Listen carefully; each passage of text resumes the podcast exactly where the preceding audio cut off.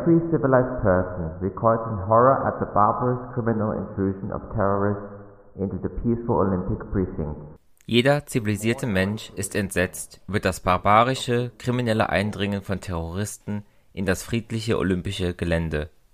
Wir trauern um unsere israelischen Freunde, die Opfer dieses brutalen Angriffs wurden. Die olympische Flagge und die Flaggen der ganzen Welt wehen auf Halbmast.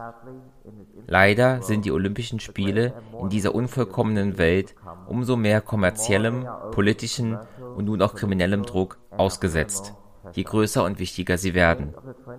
Die Spiele der 20. Olympiade waren zwei brutalen Angriffen ausgesetzt. Wir haben mit Rhodesien den Kampf gegen die nackte politische Erpressung verloren. Uns bleibt nur die Kraft eines großen Ideals.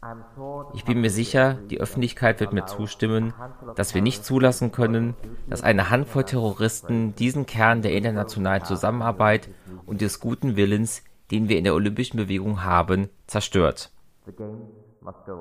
Die Spiele müssen weitergehen. Und wir müssen unsere Bemühungen fortsetzen, sie klar, rein und ehrlich zu halten und wir müssen versuchen, unsere Sportlichkeit auf andere Bereiche auszuweiten. Wir erklären den heutigen Tag zu einem Trauertag und werden alle Veranstaltungen einen Tag später als geplant fortsetzen. We declare today a day of mourning and will continue all the events one day later than scheduled.